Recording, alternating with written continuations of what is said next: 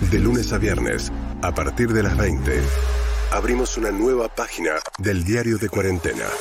After two workers tested positive to COVID-19. O número de pessoas infectadas passou de 4.300.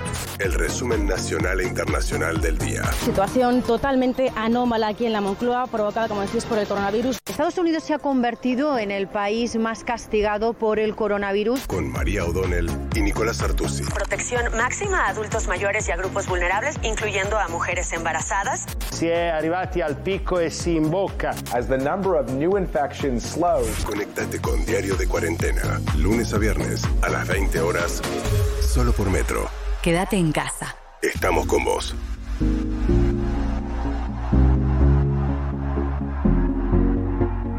Ocho de la noche, dos minutos en toda la República Argentina, 23 grados la temperatura actualmente aquí en la ciudad de Buenos Aires y esta es la página número uno de Diario de Cuarentena, un programa especial que hemos diseñado aquí en Metro 95.1 para cubrir el resumen del día de lo que suceda, de lo que viene pasando en esta pandemia que conmueve el planeta.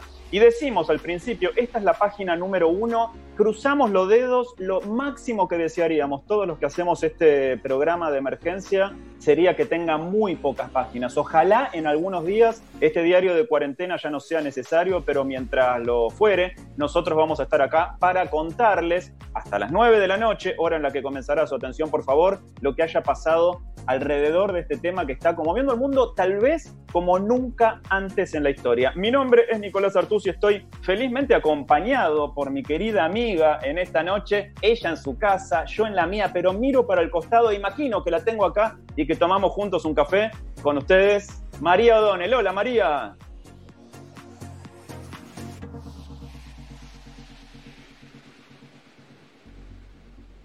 No te escucho, María. Para, para, para, para. Ponemos play, ponemos play. No te escucho en este momento. Me parece que María está muteada, lo que podemos decir. Ahí está, a María no la escuchamos en este momento, pero yo puedo dar fe de que María O'Donnell está en este momento del otro lado, porque la estoy viendo. Nosotros estamos comunicados a través de un sistema informático de altísima calidad que hemos implementado en Metro 95.1 y yo la puedo ver a María, estoy de hecho observando parte de su biblioteca, parte del living de la casa de María, ella me ve a mí también, veo a nuestro operador Martín Nelly, que está ahí en las instalaciones centrales de Metro 95.1 en la calle Freire, y este, de alguna manera todos estamos conectados, pero no la podemos ver a María.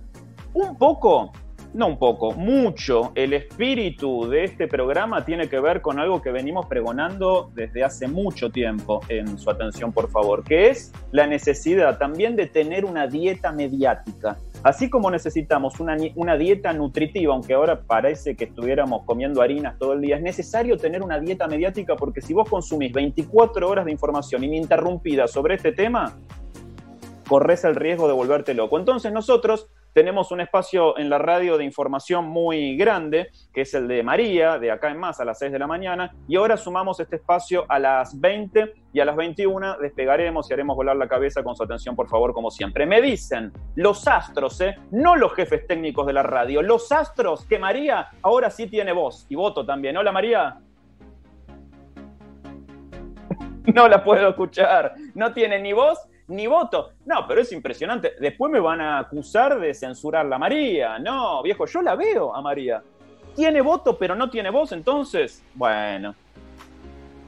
Ahí estamos, entonces, sin poder lograr una, una conexión. Vamos a contarles que durante los próximos 60 minutos vamos a poner en el aire este programa especial que eh, se repetirá mañana y que estará de lunes a viernes eh, entre las 20 y las 21. Muy probablemente se despedirá con los aplausos porque el aplausazo es esta gesta espontánea que se repite todos los días a las 9 de la noche desde los balcones de la ciudad de Buenos Aires pero, mientras tanto, déjenme decirles que, como eh, les contaba al principio del programa, lo indispensable es contar con información seleccionada y curada, y es lo que le vamos a presentar a partir de este momento y durante los próximos 60 minutos, para no estar abrumados por tanta información sin chequear a través de las redes sociales o para no estar en esta especie de cinta sin fin que proponen los canales 24 horas de noticias, vamos a darnos este ratito, como les decía también, cruzando los dedos y a la espera de que esta dieta mediática, la del diario de cuarentena, solamente tenga muy pocas páginas porque va a durar este programa de emergencia lo que dure la cuarentena. Nico. Así que ahí lo veo a Martinelli así. Sí, sí, también lo oigo a María. ¡Vamos! Vamos. Esa es mi mujer. ¿Todo bien? Esa es mi mujer. Bueno, ¿Cómo estás, perdón, Nico, escúchame. Muy bien, muy bien. Bueno, te decía, mientras eh, solo me veías, puedo hacer señas, pero no nos podíamos escuchar, que nada, que estoy, nada, me da mucho placer, a pesar de obviamente las circunstancias, pero me dan muchas ganas de abrir esta pequeña ventanita mientras dure el aislamiento obligatorio dentro de su atención para, bueno, hacer eso que contabas, ¿no? Cerrar con la información del día, con serenidad, con responsabilidad, pero me parece que es un momento en el que todos estamos un poco muy ávidos de saber y de tratar de imaginar cómo y hacia dónde vamos, ¿no?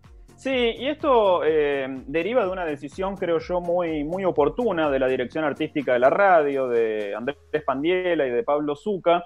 Y a nosotros, en lo personal, los que hacemos su atención, por favor, también nos pasaba algo singular, porque el nuestro es un programa básicamente de entretenimiento, que nunca estuvo blindado a la actualidad, pero que siempre se dedicó a volar con la cabeza y a llevar un poco más de diversión que de información.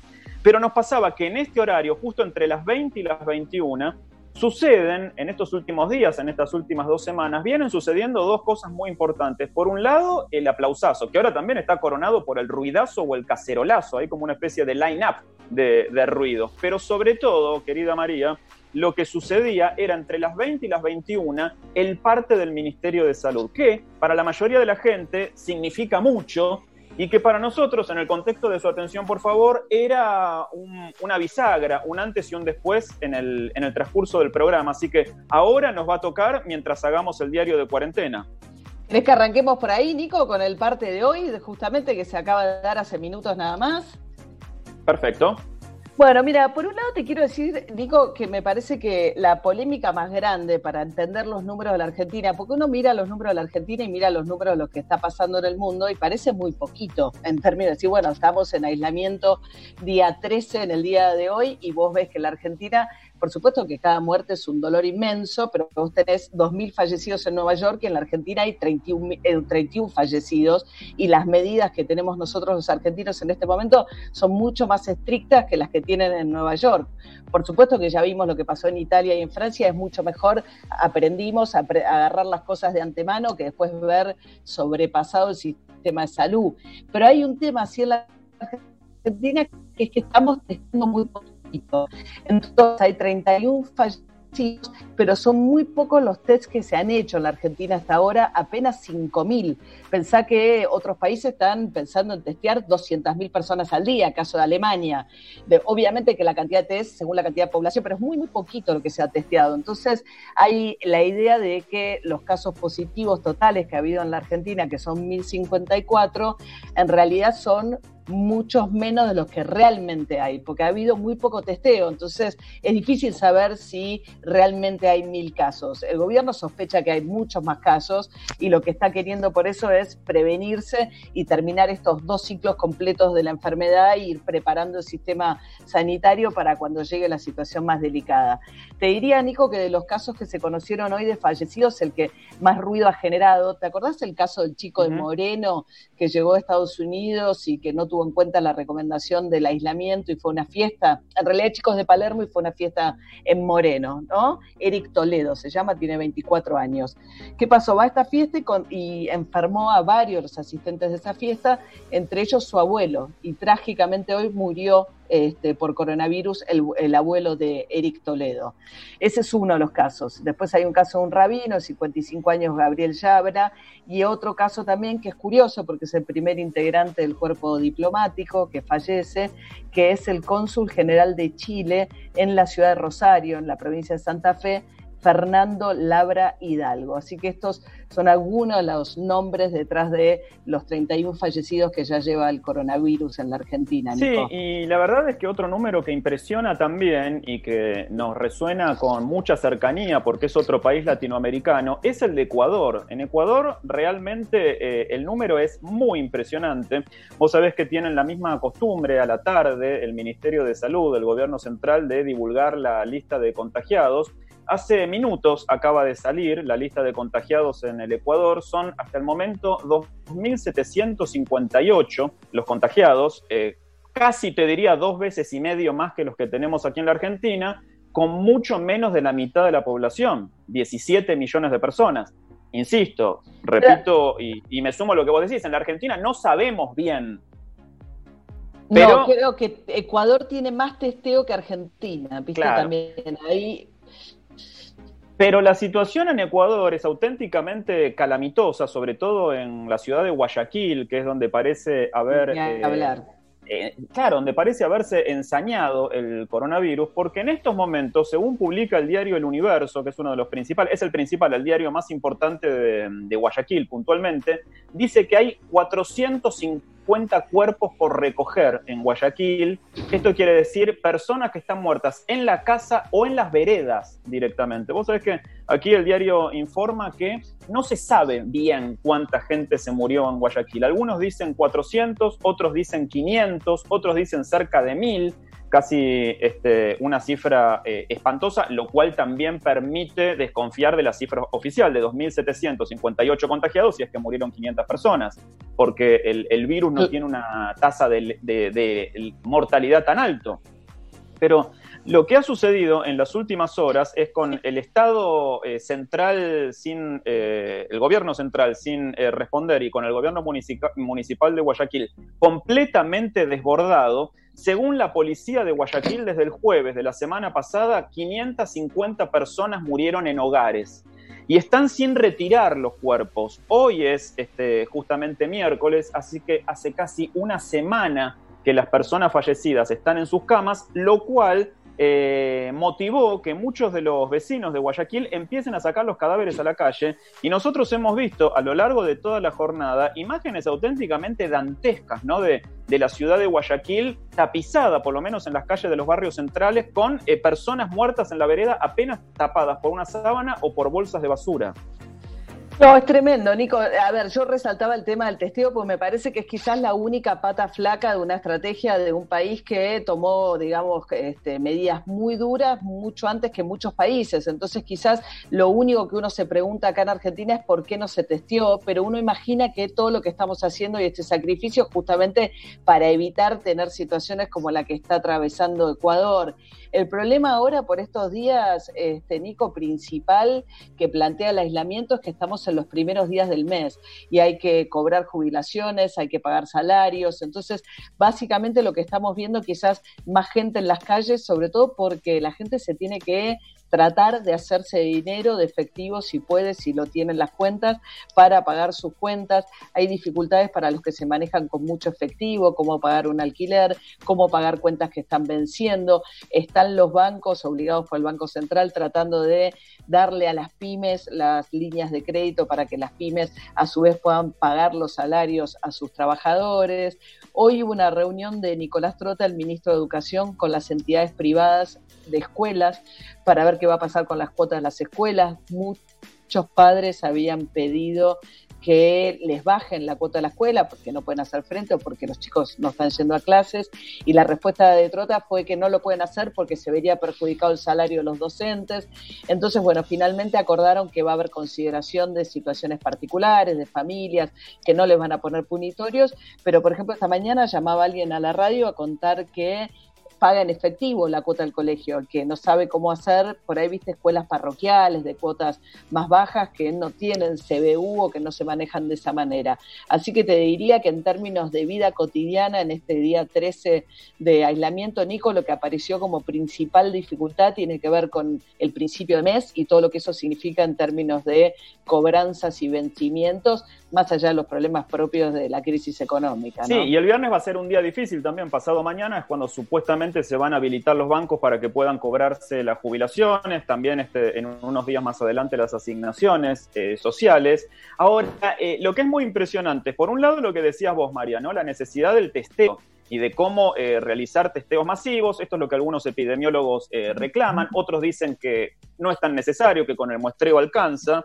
Hablábamos del caso paradigmático de Ecuador, ¿no es cierto? Como el, leading case, el caso testigo o el caso líder de eh, Latinoamérica en cuanto a tragedia. 550 muertos, dice la policía, solo en la ciudad de Guayaquil al jueves pasado, ¿no? O sea, los números son realmente espeluznantes. Pero por otro lado, hay otro caso virtuoso, un modelo virtuoso de país que justamente va en la línea de lo que vos decías al principio, la necesidad de diagnosticar. Y ese modelo virtuoso de país es Taiwán. Taiwán, el país que está enfrente de China. Recordemos que el coronavirus se detectó por primera vez en China, en la provincia de Wuhan, el 27 de diciembre del año pasado, cuando un médico advirtió que había una nueva clase de neumonía que no respondía a los cánones eh, tradicionales. Y recién el 7 de enero, casi 10 días después, se descubrió el COVID-19 como agente que provoca esta enfermedad, ¿no es cierto? Ya desde esa época en Taiwán se registraron algunos casos. Hay que explicar brevemente cómo es la geopolítica, porque Taiwán, cuando fue la revolución del año 49, la revolución comunista de Mao Zedong,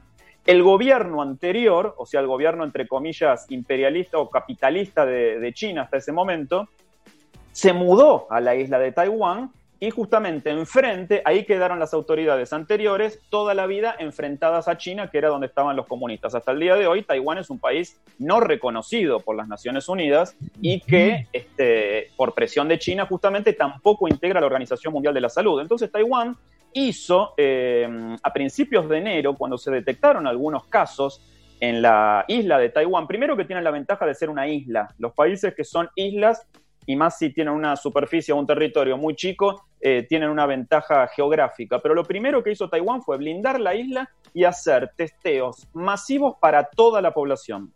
Al día de hoy, estando a un paso de China, hoy, eh, eh, miércoles primero de abril, Taiwán solamente tuvo, solamente tuvo 300 casos de coronavirus, por lo menos detectados, y tres muertes en cinco meses. Y es el antiejemplo porque hizo justamente lo que la OMS, la Organización Mundial de la Salud, no recomienda. Nunca dictó el aislamiento ni la cuarentena, determinó que, o decretó que la gente tuviera la vida normal, pero a todos sí los hizo pasar por el testeo, lo cual pudo haber contenido o por lo menos ayudado a eh, mantener la cifra en niveles razonables. Así que es interesante, y lo venimos diciendo hace rato también, cómo el tratamiento de esta pandemia, que es una situación por la cual la humanidad no ha pasado nunca, delata la geopolítica ¿no? del momento de la época del siglo y cómo los distintos países basados en sus regímenes son capaces de enfrentar una emergencia. Sí, claro, Nico, eh, los epidemiólogos te dicen que ninguna estrategia puede contemplar una sola pata, o sea, o solo testeo, solo aislamiento, sino que siempre son respuestas complejas, pero obvio que aparecen los países del sudeste asiático donde hay mayor disciplina, mayor obediencia, en algunos casos por mayor represión del Estado, gente que acepta, por ejemplo, ser traqueada y que dar toda la información de con quién va teniendo contacto para que se pueda hacer un seguimiento de esa persona y ver con, a quién pudo haber contagiado en tiempo real. En fin, es cierto que las sociedades este, asiáticas hasta ahora han sido mucho más exitosas que las nuestras en combatir el coronavirus. Veremos si nosotros aprendemos un poco las lecciones de Europa y Argentina en eso me parece que tomó las cosas antes, ¿no? Eh, vos planteabas el caso de Ecuador, a mí me da pánico Brasil también lo que está pasando. Pero bueno, vamos a tener algunos días más de este diario de cuarentena, Nico, para ir paseando por el mundo también y viviendo las experiencias de esta pandemia que es el coronavirus. Ojalá que sean pocos, María. Ojalá que este programa empiece hoy y termine el, 13 de abril. Ojalá sea así. Eh, ahora ya vamos a, presentar un tema, si te parece, porque tenemos dos entrevistados esperándonos, pero pensaba también en cómo esto, eh, tanto las buenas ideas como las inconsciencias y las taras son comunes en todo el mundo. Vos hablabas de Eric, el, chico de Palermo que fue una fiesta en Moreno y contagió a muchas personas, entre ellas a su abuelo que terminó eh, muriendo. Los estudiantes de la Universidad de Texas, hoy en los Estados Unidos, son la noticia, la primera plana de todos los diarios, porque se fueron, eh, como suelen hacerlo todos los meses de marzo, en las vacaciones de primavera, al Spring Break. Al corte de primavera a México, a Cancún puntualmente, que es a donde acostumbran ir, y hoy se detectó en una sola clase de la Universidad de Texas 28 enfermos nuevos, la inconsciencia, ¿no? Y, cierta eh, impunidad y cierta omnipotencia de decir, no, a mí no me va a pasar, o si me pasa, yo le gano. Mira, dos cosas, Nico. Una cosa es que eh, en Estados Unidos, viste que hay un aislamiento recomendado, ¿no? Lo están, hablaba hoy con una amiga mía que vive en California, no están como nosotros con una cosa mucho más estricta y obligatoria, pero esto que contás de los alumnos muestra por qué los chicos y los alumnos van a ser los últimos, viste, en este descongelamiento paulatino que tiene previsto el gobierno de la cuarentena, que no va a ser que el 13 de abril todo vuelva a ser como, como era antes. Los chicos son los últimos, son los estudiantes, porque claro, en una misma aula se juntan muchos o en una misma institución educativa, en una escuela, después ellos vuelven a sus casas y son grandes agentes de desparramar la enfermedad. Ellos, por suerte, son muy fuertes, tienen, por motivos que todavía no se conocen, el sistema inmunológico los chicos no se ve muy afectado por el coronavirus, como sí los mayores de edad, pero justamente por lo que describís de estos alumnos en Texas, es que los chicos van a estar esperando, están a la cola final de los que van a empezar a retomar sus actividades. Querida María, eh, recién eh, al principio del programa hablábamos de dos modelos, ¿no? Uno más bien virtuoso o afortunado en el tratamiento de la enfermedad y uno calamitoso, Taiwán y Ecuador. En la República Argentina pasa algo parecido porque hay una provincia que tiene 84 casos, lo cual es muchísimo porque es una provincia que en proporción no aporta tanta población a la República Argentina, y hay otra provincia que tiene cero. Y así este, nos preguntamos nosotros, ¿no? ¿Cómo, se reparten justamente los contagios o cómo se reparte una epidemia? Sí, bueno, ahora después vamos a charlar con nuestros entrevistados, pero hay que tener en cuenta para no ser injustos, que la epidemia esta llegó por Ezeiza, ¿no? Y los primeros casos, y todavía más de la mitad de los casos, son de gente que viajó al, extranjero.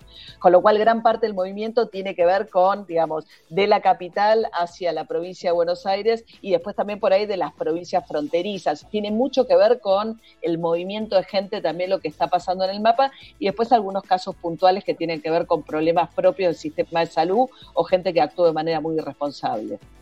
En dos minutos vamos a meternos con ese tema. Antes les cuento que nos pueden dejar mensajes de WhatsApp grabados, porque al final del diario de cuarentena vamos a estar hablando en vivo 5460 9691. Uy, me voy a tener que aprender ese número. ¿Ese número es el de WhatsApp o la línea directa de la radio, Nelly?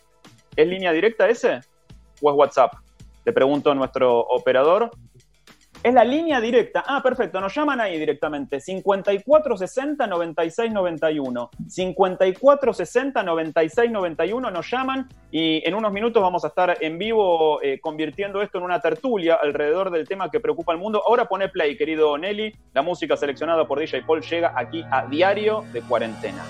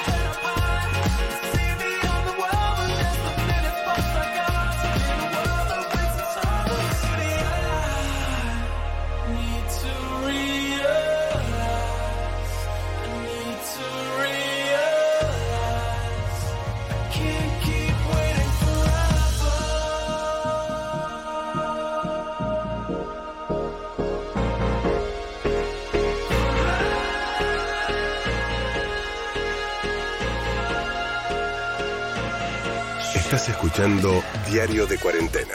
Información extra del día con María O'Donnell y Nicolás Artusi. Solo por Metro. Les actualizo los números de teléfono. Nos pueden dejar audios de WhatsApp grabados al 11 54 60 96 91. 11 54 60 96 91. Y nos pueden llamar para hablar en vivo con nosotros al 4551 8754. Eso va a ser un ratito, en un ratito. No empiecen a llamar ahora porque nos van a saturar las líneas. Así que si quieren dejarnos un audio de WhatsApp al 11 54 60 96 91 y abrimos línea en el 4 4551-8754 pasaban por aquí los Friendly Fires con Can't Wait Forever.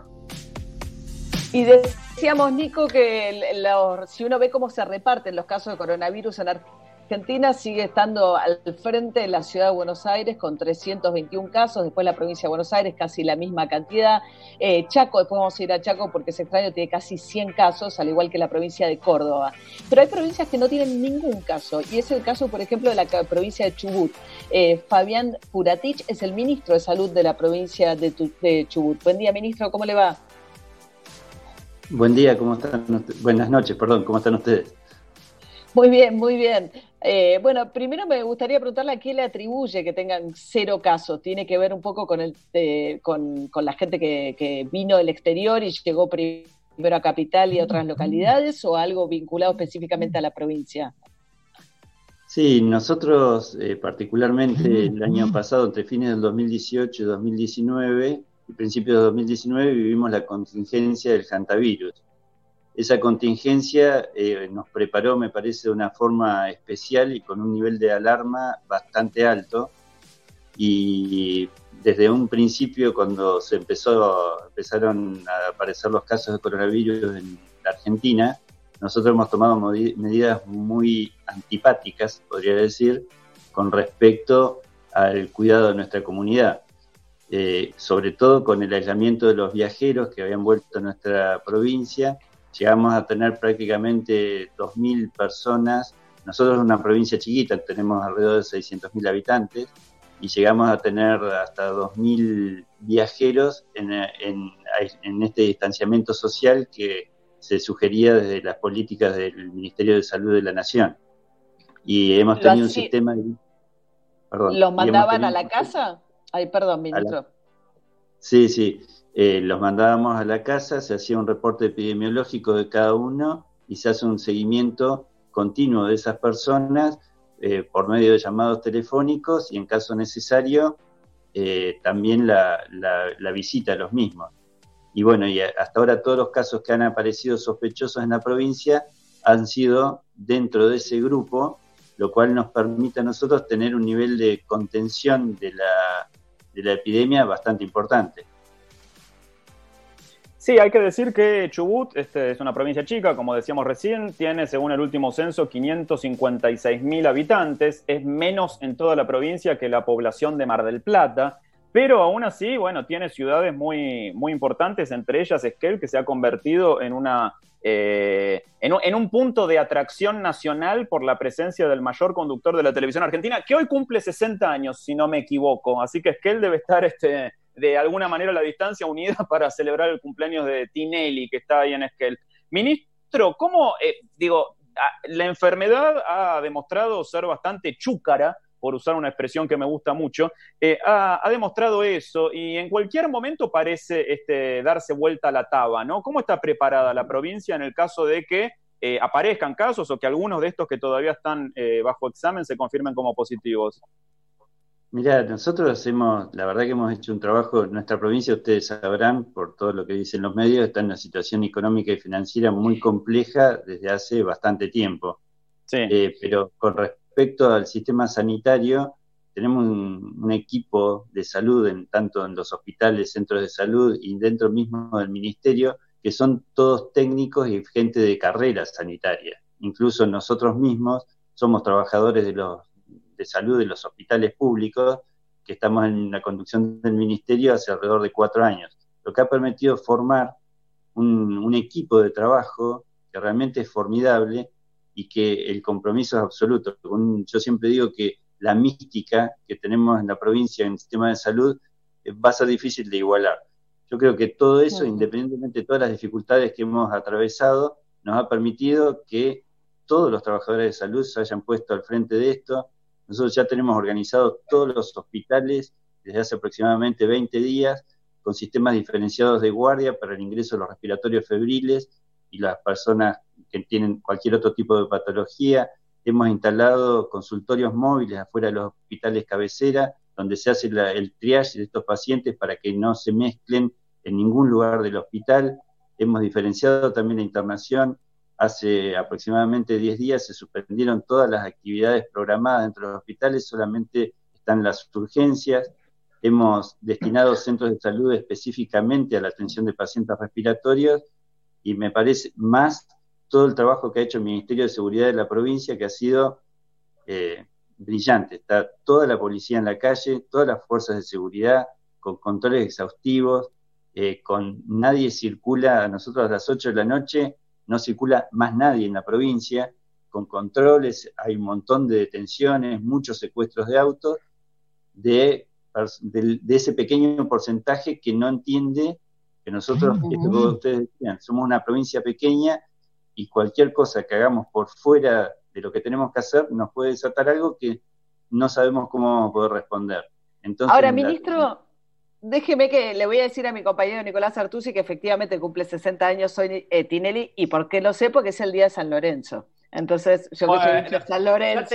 Ya teníamos, que meter esa cuña ahí. Tenía que estar. No, pero. Yo por suerte lo tengo a Pandiela de mi lado. Los boteros somos muchos acá. No, pero le quería preguntar porque generó ministro, ministro, mucha polémica el caso de Tinelli. O sea, Tinelli ahora, técnicamente, hasta que no termine el aislamiento, no puede salir de la provincia. O sea, cuando. Porque ese viaje se da cuando ya no había vuelos de cabotaje, justamente para evitar que los que tenemos más casos, que es capital y conurbano, los lleváramos a otras provincias del país. O sea, ¿cómo trataron ustedes ese caso? Y, si él puede salir ahora a la provincia eventualmente. Más vale que no va a poder salir a la provincia hasta que se cumpla la cuarentena como tiene que ser. Eso es así. Nosotros incluso eh, en la definición de caso sospechoso en la provincia del Chubut aparte de los países donde estaba determinada la circulación viral, nosotros fuimos agregando las provincias de la Argentina donde había sospecha de circulación viral. Entonces, hace aproximadamente ocho días incorporamos a Cava y provincia de Buenos Aires, Chaco, después incorporamos a Santa Fe y a Tierra del Fuego. Entonces, nosotros la misma conducta que tomamos con los, los viajeros al exterior, las empezamos a tomar con esos viajeros del interior que venían desde otros, otras provincias a nuestra provincia. Entonces tenemos una, me parece que la estrategia fue lo importante en, este abordaje. Entonces, no solamente tuvimos en, en, este sistema de distanciamiento social a los viajeros del exterior, sino también a los viajeros de estas provincias donde había comprobada o sospecha de circulación viral o en conglomerados o circulación viral en las ciudades. O sea, lo tienen bajo control, le están haciendo el seguimiento. Exactamente, y estamos tratando también, nosotros recién el lunes recibimos los kits diagnósticos, pues está todo, eh, no teníamos la posibilidad de tener los kits, teníamos la, tanto la disponibilidad de los equipamientos como la capacitación del personal, pero no teníamos los kits, así que en esta semana ya lo vamos a empezar a hacer y también estamos en tratativas mediante una donación de de unas empresas que tienen a cargo los molinos eólicos en la provincia del Chubut, de conseguir los, los otros test, los que estaban hablando al principio. Los más rápidos, claro. No, claro, esos test, lo que pasa, la diferencia es, eh, lo que nosotros hacemos, que es la tecnología que envió el Instituto Malbrán, es para la determinación de antígenos, o sea, es la detección de la enfermedad en el momento. Y los otros test que hay, lo que detectan son anticuerpos. ¿Qué quiere decir eso? Que esos test sirven para detectar a las personas que han tenido la enfermedad y que la han cursado asintomática, porque ese es el gran problema de esta enfermedad también. 40% de las personas que padecen COVID-19 lo transcurren asintomático. Entonces, ese testeo, que sí es más masivo, detecta eso y permite controlar aún más la, posibilidad de dispersión del, virus. Nosotros estamos en tratativas a ver si es bastante complejo traer las cosas de China en estos momentos, pero bueno, gracias a la colaboración de un grupo empresario, estamos tratando de lograrlo para porque eso nos facilitaría que todas estas personas que tenemos en esta situación de distanciamiento social ya tener un control más estricto y saber quiénes pudieron ser asintomáticos y saber qué, qué proceso tenemos que manejar con ellos también. Bueno, ministro Fabián Puratich, el ministro de Salud de la provincia de Chubut, una de las provincias que tiene cero casos de coronavirus y que tiene ahora en cuarentena a Marcelo Tinelli y a su familia. Muchas gracias, ministro.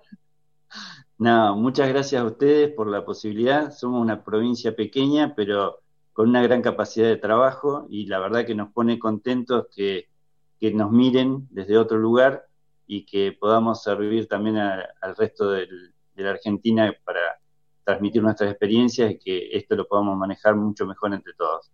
Bien, gracias. Muchas gracias. Adiós, adiós, ministro. Eh, la verdad es que la situación ahí, eh, adiós, en, en Chubut, eh, bueno, como lo decíamos recién, ¿no? marca como un punto también de inflexión aquí en el tratamiento de la enfermedad en la Argentina, porque si, si todo continúa así, a partir del 6 de abril, podrían volver a trabajar algunos este, profesionales independientes, ¿no? Carpinteros, peluqueros, plomeros, todos a domicilio, todos controlados, pero de esta manera se reactivaría tímidamente la, economía, lo cual también eh, en este contexto es un reclamo muy grande. Ahora, lo opuesto a lo que sucede en Chubut, María, pasa en Chaco, que según el último parte, el que acaba de salir a las 8 de la noche, ya tiene 84 infectados. 96, eh, ahora ya son... Actualizamos. Este, actualizamos, eh, Nico, lo cual son casi, fíjate que está, digamos, la ciudad de Buenos Aires tiene 320, dijimos, la provincia casi 300, y en tercer lugar Chaco, sin ser la tercera provincia más poblada del país, porque no tiene relación con su cantidad de población, sino ahora nos van a contar, Nico, con el caso esto se inició con una médica que actuó de manera muy responsable, curiosamente, en el Chaco. Sí, y aparte, eh, eh, me, eh, justamente me, sorprende, ¿no? cuando vos decís de una manera muy responsable, porque justamente a veces lo que parece caprichoso, que es esta apelación un poco insistente, machacona, en el quedarse en casa y en no salir, tiene que ver con un punto muy grande de responsabilidad social, ¿no? Hoy estamos hablando de eso justamente, el chico que fue a la fiesta, los, los estudiantes estadounidenses que se fueron de, de, Jarola a México, la médica, siendo médica incluso que no tomó las previsiones del caso, uno puede desatar una auténtica tragedia al no ser responsable.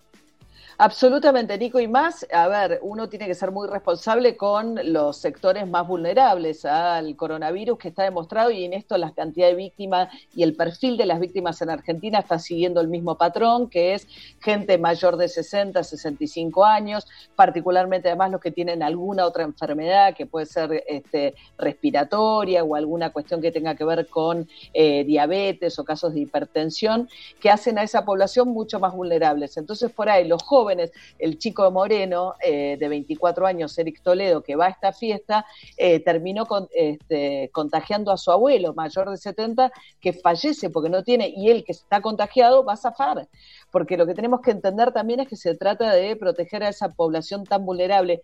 Por eso, Nico, sabes que hay mucha discusión con lo que va a pasar el viernes cuando abran los bancos para atender a los jubilados. Pues es una situación un poco difícil. Hoy me contaba alguien que trabaja del sector bancario que la enorme mayoría de los jubilados se resiste a usar la tarjeta de débito. No todos la tienen y los que la tienen les gusta ir a ventanilla, les gusta ir una vez por mes, les gusta cobrar en efectivo.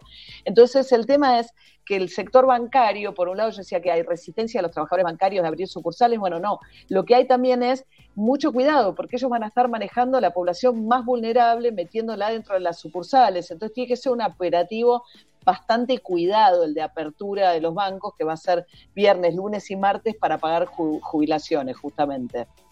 Sí, y hoy otro de los números, ¿no? Porque eh, parte de lo que marca el ritmo de esta pandemia son los números que salen todos los días, las estadísticas. Hoy se llegó a 930 mil eh, infectados en todo el mundo, se calcula que para mañana cruzaremos la barrera del millón. Son todos números eh, simbólicos, ¿no? Esta semana la ciudad de Nueva York cruzó la barrera de los 3.000 muertos, eh, los Estados Unidos, mejor dicho, no Nueva York, me corrijo. Los 3.000 muertos que eran los que habían tenido el 11 de septiembre. Nosotros este fin de semana cruzamos la barrera de los 1.000 contagiados. Mañana el mundo va a tener un millón de contagiados también. Y los números redondos a veces son, son antojadizos, como cualquier número, pero también delatan la, magnitud de esto que estamos viviendo, ¿no? Claro, delatan lo del virus, que la alta contagiosidad que tiene el virus, que es evidentemente una de sus, no, no, hay una vacuna, no hay un remedio, como es un virus nuevo, ninguno de nosotros tiene inmunidad, entonces no hay barreras que lo frenen y es un virus que viaja muy rápido. Pero también hay que decir, eh, Nico, porque me parece importante por ahí para que, si bien uno lo ha escuchado muchas veces, para que no nos asustemos, más del 80% de la gente que cursa el, coronavirus lo cursa de una manera leve, el 40% de manera directamente asintomática, nos, decía recién el ministro, hay un 20% de los casos que pueden requerir atención y de este un pequeño porcentaje. Lo que pasa que lo que termina provocando es, digamos, por un lado exige respiradores. ¿Sabes que ayer escuchaba a Donald Trump, ¿no? Y, y, en eso dije, qué bien que estamos, porque Donald Trump dice como gran cosa que van a juntar 10.000 respiradores, que es para, digamos, en asistencia de problemas respiratorios que se usan unidades de terapia intensiva, que normalmente no hacen falta tantos. Entonces, el productor que está en la fábrica en Córdoba, no sabes, lo está, es un, debe estar la fábrica que más trabaja en la Argentina en este momento o al tope de su capacidad. Pero 10.000 respiradores. Entonces, el problema que tenéis que tener suficientes camas de terapia intensiva con el equipamiento necesario y que no te colapse el sistema de salud y que no te impida atender otras dolencias, porque en el medio vos hablás hoy con los médicos, Nico, y todo lo que tiene, hay un montón de prácticas rutinarias que están postergadas de los hospitales, eh, porque están totalmente tomados por los preparativos para lo que puede venir cuando venga el pico, que ahora se cree que puede ser la primera semana de mayo, ¿no? Tengo una noticia de último momento, María, que llega a mi mesa de trabajo. ¿Qué pasó, Nico? Llueve copiosamente acá por mi casa, ¿eh? Llueve copiosamente, te voy a decir. La temperatura bajó unos graditos, 19 grados. Vamos a escuchar un tema ahora y después vamos a abrir línea, querida María. Nos pueden grabar un mensaje directamente en el 11 54 60 96 91 o nos pueden llamar en vivo y en directo para hablar con nosotros y evacuar dudas, si nosotros tuviéramos alguna respuesta, al 4551 8754. 4551-8754. Así que ahora le pedimos a Martinelli que ponga play desde los estudios centrales de Metro en la calle Freire con la música de DJ Paul y ya volvemos con el diario de cuarentena. Big Snoop Dogg. You know we about to make moves. You did.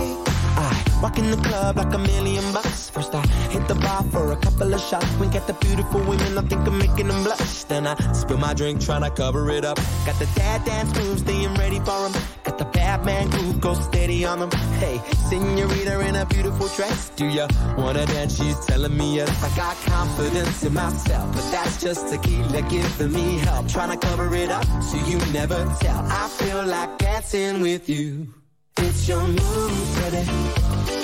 Cause I can't dance in the way that you do. But I got that love that you ain't used to. And when the DJ's spinning that song that we grew to, oh my, come and teach me how to dance. Slow down. DJ play that track, checking my kung fu kicks like I'm under attack. I wave my arms like this from front to back. But you never seen a bad mother dance like that. Then you beckon me in with a kiss on the lips. Jump into the middle, come and wiggle your hips, my love. Take my hand, I give you a spin. Step one, step twice, let the party begin. I got confidence in myself, but that's just tequila giving me help. Trying to cover it up so you never tell. I feel like dancing with you. It's your move, baby. Cause I can't dance in the way that you do. Yeah. but I got that love that you ain't DJ's spinning that song that we grew to, oh uh, my, come and teach me how to dance. Dance to the rhythm of the D.O. Dub. G and the thug. Watch how I be in the club. Looking, staring, daring, comparing. In my book, they say sharing is caring. So give me your taste and make your hips just dip to the bass. And watch me run the line. See what I come to find. It's your move, baby. You did. Cause I can't dance in the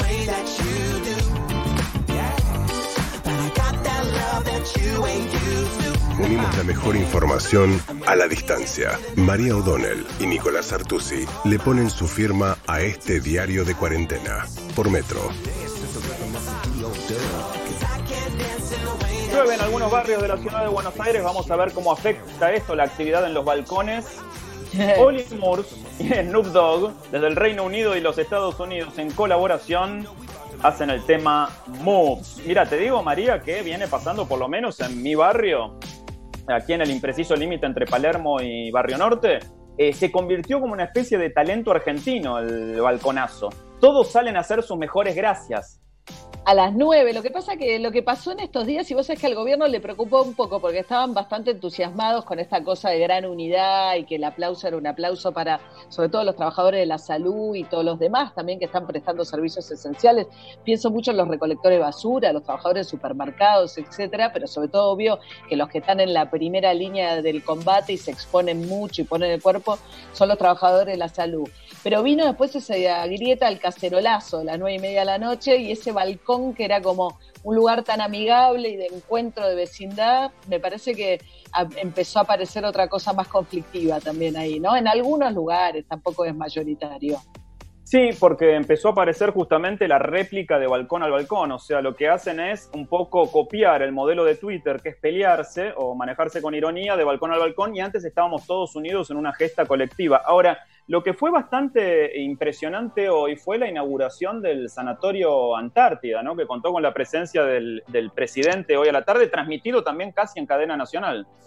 Bueno, salió eh, Alberto Fernández, que está bastante recluido en Olivos, obviamente trabajando desde ahí, y se fue a inaugurar finalmente, parece que la tercera es la vencida, Nico, pues se inauguró tres veces ese sanatorio y fue la tercera del sindicato de camioneros de Hugo Moyano, que construyó la constructora de Moyano, ese, ese sanatorio del grupo de empresas alrededor de Moyano, y ahí dijo que es un enorme, lo, como lo consagró como un importantísimo líder sindical,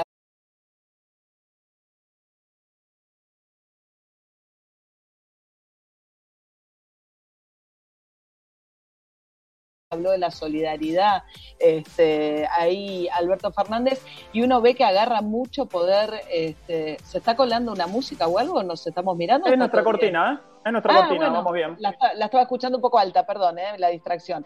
Pero lo que te quería decir, ese abrazo Moyano, que te acordás que lo que habló en ese, en ese encuentro Alberto Fernández dijo, bueno, en el 2003 con Néstor, cuando reconstruimos el país, hubo un líder sindical que nos ayudó y fue Moyano.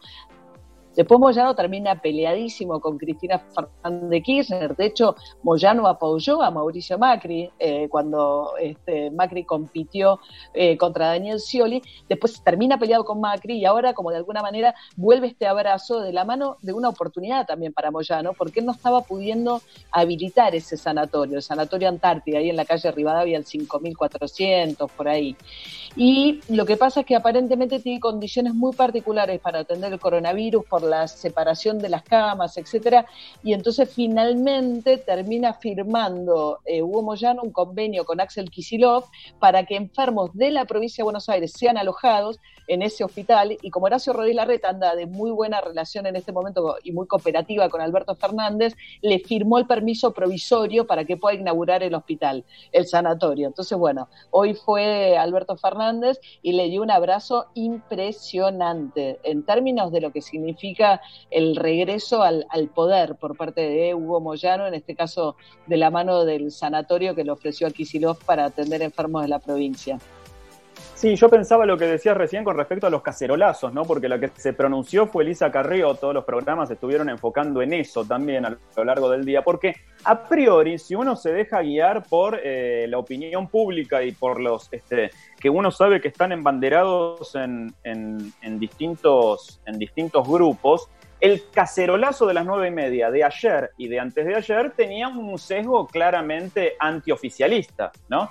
Porque, bueno, Claro, pero yo me pregunto, ¿era antioficialista en contra del gobierno nacional, en contra del gobierno de la ciudad o de las dos cosas? Porque si fuera también de las dos cosas, hay una interna ahí también que se está jugando. Bueno, claramente Horacio Rodríguez Larreta no está jugando ese partido. Horacio Rodríguez Larreta está en una situación de gestionar y está gestionando con mucha cooperación tanto con Kisilov como con Alberto Fernández, lo cual es muy responsable. Es imposible plantear una respuesta a algo de estas características separando el conurbano de capital, que son dos conglomerados que están totalmente unidos en su actividad económica, cotidiana, etcétera. Entonces me parece que Horacio Reyes Larreta está en una cosa de gestión y pura gestión, pero aparece esta grieta en la que, bueno, viste, en el gobierno, yo me parece un poco lineal la lectura de decir, bueno, volvieron los trolls de Marcos Peña, pero claramente si uno sigue esas cuentas, eran cuentas, digamos, más identificadas con una cosa más recalcitrante del macrismo, que buscaba como hablar mal de toda la clase política y pidiendo que se bajen el sueldo, etcétera, y de esa manera lo que sintieron el gobierno que era una manera de viendo que Alberto Fernández está con niveles altísimos de popularidad, que era una estrategia para de alguna manera criticar y, hacerle daño también a los políticos que hoy están gestionando la crisis. Faltan ocho minutos para las nueve de la noche. Querida María, ¿te parece que abrimos línea? ¿Cómo no? Ahí está. Eh, llamen ahora si quieren, si gustan. 4551-8754 y hablamos en vivo y en directo con los oyentes. Hay eh, muchísima cantidad de mensajes. No sé qué Twitter mirar porque eh, estoy mirando el mío, pero no tengo la contraseña del Twitter de la radio, así que bueno, estoy medio desorientado. 4551 8754. Llamen ahí para conversar con nosotros. 4551 8754. Mientras tanto, les cuento, eh, bueno, más consultas. Empezamos con el bloque de las ¿El consultorio? ¿Cómo no? El consultorio, claro. Jimena dice, tengo una amiga que quedó varada en Trevelin, Chubut, necesita volver a Temperley para cuidar a su papá de 70 años, está en auto con el novio, ¿cómo debería hacer? Bueno, justo estábamos hablando con el ministro Chubut que dice que han sido muy estrictos con las medidas en Chubut y están tratando, obviamente, las provincias que no tienen casos, están tratando de blindarse lo máximo posible. Así que nada, es difícil contestar un caso tan particular, pero yo me, eh, me conectaría con las autoridades de la provincia, aunque veo que es una provincia que está bastante blindada, ¿no? Obviamente no hay fronteras dentro de nuestros países, dentro de las provincias, pero no sé, la verdad, no sé bien qué responder. Claro, no hay, no hay fronteras, pero hay incluso no solo gobernadores, sino intendentes que tomaron medidas. Total. Hay muchos pueblos de la ciudad de Buenos Aires, Pergaminos, uno de ellos, donde hay una suerte de toque de queda a las 6 de la tarde. Suena una sirena y nadie puede salir ni a la vereda. Total, además los que están sin casos dicen que no entre ni salga nadie de acá, quedémonos como estamos.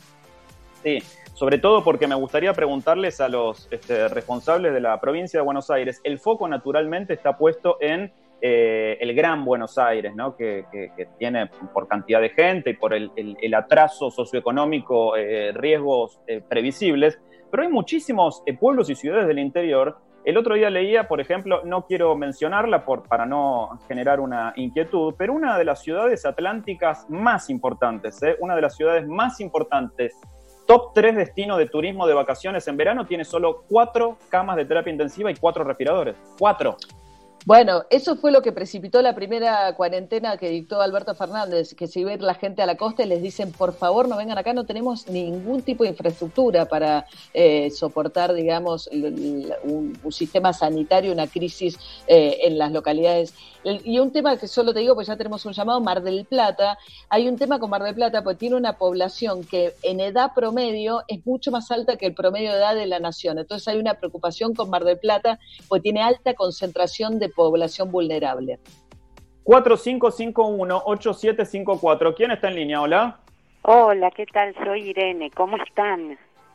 Hola, Irene. ¿Cómo te va? Aquí María y Nico te saludan. María y Nico son una dupla fantástica, muy linda dupla. Ah, bueno, eh, las revistas, ya los portales de Chimento ya están levantando noticias sobre nuestro romance, pero me parece medio prematuro desmentirlo, María. Creemos un poco en misterio. Nada, hay que dejar que fluya.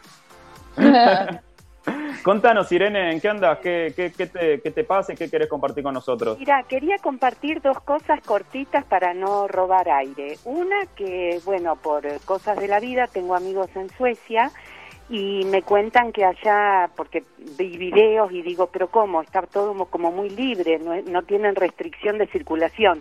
Y me contestaron eh, que tienen libertad responsable me quedé con esas palabras, me pareció interesante. Por supuesto no estoy trazando un paralelo, simplemente compartiendo. Y lo otro que quería preguntar es, ¿No es momento de que las veredas se laven con jabón todos los días? Porque yo la verdad, los basureros son unos genios, limpian todo, recogen la basura, los aplaudo realmente. Pero no estoy viendo mucha acción de lavado de veredas, ¿viste? Dos cosas, Irene. Me decía el otro día justo un encargado de edificios con el que hablábamos que tienen una indicación de eh, limpiar la vereda cuando baldean a la mañana, cuando salgo yo muy temprano a la radio, con detergente, justamente con la cantidad de detergente para desinfectar también. Así que en la ciudad tienen esa indicación. y después, por supuesto... Porque no lo estoy viendo, entonces voy a poder consultar y accionar alguna cuestión si es necesario. Totalmente, la recomendación es que baldeen con un poquito de lavandina. Eso mismo, y una cosa más, María, como eh, amigo humano de perro, perra en mi caso, entre la normativa eh, o la disposición para sacar a pasear a los perros, o mejor dicho, hacer sus necesidades, también se le pide a los dueños de mascotas que después de que el, eh, que el perro hizo piso caca en la vereda, uno salga con una botellita con lavandina y moje la vereda con lavandina también. En ese momento, no así las patas de los perros, cosa que se convirtió en viral en los últimos días en redes sociales, dueños que sacan los perros los llevan a la casa y les lavan las patas con lavandina. Parece que hay récord de consultas de emergencias veterinarias de dueños que cometen esa locura que le lavan las patas con lavandina a los perros. Totalmente, yo tengo perro, le lavo con jabón las patas, agua y jabón como las manos. Y lo último, no hay lavandina, por favor, pongamos lavandina para que la gente pueda comprar. Chicos, los quiero un montón. Este programa Gracias, Irene. Un beso enorme. Chao. Muchas gracias, chao. Bueno, no, Nico, una cosa que me quedé pensando con la comparación de Suecia, obviamente que hay algo del comportamiento y de la relación que tienen las distintas sociedades con cumplir con las leyes, pero hoy se conoció el número de pobreza en la Argentina, que es una foto de fines del año pasado, o sea, no incluye nada esta última crisis y ese número es de 35,5%, obviamente que el número va a crecer con todo lo que está pasando y el aislamiento en el conurbano, donde vos tenés aglomeración de gente, condiciones muy difíciles, eh, habitacionales, muchas veces falta de agua potable. Es muy difícil pedir aislamiento obligatorio cuando las condiciones no son las que tenemos por ahí los que vivimos mayoritariamente en el área urbana de la ciudad de Buenos Aires. Así que también es cierto que estamos viendo el coronavirus por primera vez actuar en países con mucho más pobreza, ¿no? De lo que fue por ahí que en Europa o de algunos países asiáticos. Sí, sí, y aparte hay que decir que las sociedades nórdicas son eh, modelos en todos los ámbitos, en todos los ámbitos de la vida pública, ¿no? Son modelos en educación, en salud, es esa idea, esa, esa fórmula posmoderna del capitalismo social o del socialismo capitalista. Es una, eh, los cuatro países nórdicos, Suecia, eh, Dinamarca, Finlandia y Noruega, son los que están en la punta de las sociedades más evolucionadas del mundo. Y vos sabés que el otro día leí una nota en un diario español acerca de la receta de Suecia para el coronavirus, y ellos decían, ¿no? Apelando que tienen una población muy responsable, donde si les dicen no hay que tirar un pucho en la calle, les cuentan que nadie lo va a tirar, que nadie lo va a tirar. Eh, entonces lo que, lo que dijeron las autoridades es, podría ser peor sobre todo ahora que viene el verano, el aislamiento compulsivo que una suerte de distancia social responsable. Y entonces fue la decisión que tomaron. Lo que pasa es que esa misma decisión en sociedades más desorganizadas como la de Estados Unidos o la de Inglaterra, ni hablar de las sociedades latinoamericanas, tuvo consecuencias muy negativas y están empezando los aplausos acá, María. Ah, yo estoy con todo cerrado para que no entre el audio por acá, pero debería abrir, ¿no? Estamos justo en el momento del aplauso. Es la hora punta del aplauso que aparte hoy le agrega una épica y una mística especial la lluvia que está cayendo. Así que yo que estoy acá sobre el balcón puedo decirte que tenemos los personajes de todas las noches, el loco de la bubucela, te lo presento, ya la audiencia, su atención por favor lo conoce. La nena de la pandereta, la chica de la maraca, los pibes del quincho, no sé si se llega a escuchar. ¿Lo toma el micrófono el sonido? ¿Entra Nelly?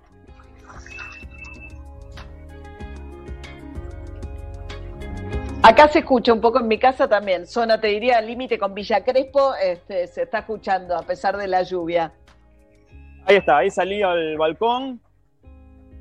Los que me siguen a través de la camarita que tenemos instalada en el sistema interno de la radio pueden ver que estoy al aire libre. Está lloviendo, están todos aplaudiendo con mucha intensidad. ¿Lo toma el micrófono el aplausazo aquí en Palermo? Perfecto. Hay bocinazos también, el loco de la bubucela que conserva el instrumento que le quedó del Mundial de Sudáfrica. bueno, Nico. Querida María, un, gustazo, enorme. ¿eh? Eh, como cierre de esta primera emisión, te voy a decir dos cosas. La primera es que estoy muy feliz de trabajar con vos, es un viejo anhelo que, tenía pero la segunda es ojalá que esto dure poco. Sería una buena noticia que este diario de cuarentena dure poco a pesar de nuestras mutuas intenciones. Absolutamente, pensado para acompañar y cerrar el día con algo de información eh, y sobre todo estando cerca, ¿no? Yo pienso que estos días también nos hacen pensar en algo que es muy lindo de la radio, que es un servicio público y pienso mucho y encaro siempre el trabajo con, con, con, eso en la cabeza, ¿no? De estar cerca y brindar un servicio público, que es lo que somos en días tan difíciles. Así que, bueno, hasta mañana, el día 2 de la cuarentena. Gracias, Nico. Un beso grande, querida María O'Donnell. Ustedes no se vayan porque después de la tanda empieza su atención, por favor, como siempre, por Metro. Quédate en casa y prende la radio. Metro 95.1. Somos parte.